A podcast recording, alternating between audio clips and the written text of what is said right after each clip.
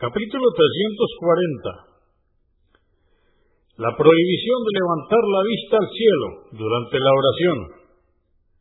Hadís 1754. Narró Anás, que Alá esté complacido con él, que el mensajero de Alá, la paz de Dios con él, dijo, ¿por qué motivo la gente levanta la vista al cielo durante sus oraciones?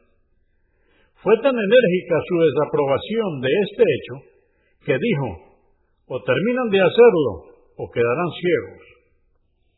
Al-Bukhari, volumen 2, número 193.